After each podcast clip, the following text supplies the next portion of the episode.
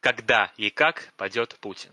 Да, ну очень, ну очень просто. Никакие там, что там, э, у вас, митинги, дебильные или умные, что у Навального, какое голосование, я не знаю. Прекрасная Россия будущее, прочее, это все вот это туда сразу вот это мимо. Но ответ очень простой. Несколько месяцев, чтобы поддержалась э, цена на нефть э, 10 э, долларов за баррель, и никуда он не уйдет, никуда Путин не уйдет. Ну, там, можно, конечно, придумать, что он там станет там императором вселенной. Он никогда не уйдет сам, да? Вот э, такая цена на нефть, и его очень я повторяю, не, не просто как-то, а очень жестко уйдут. Причем, естественно, не, не, не, не, не народ его. Народ вообще, я не знаю, что такое, не научный термин, да?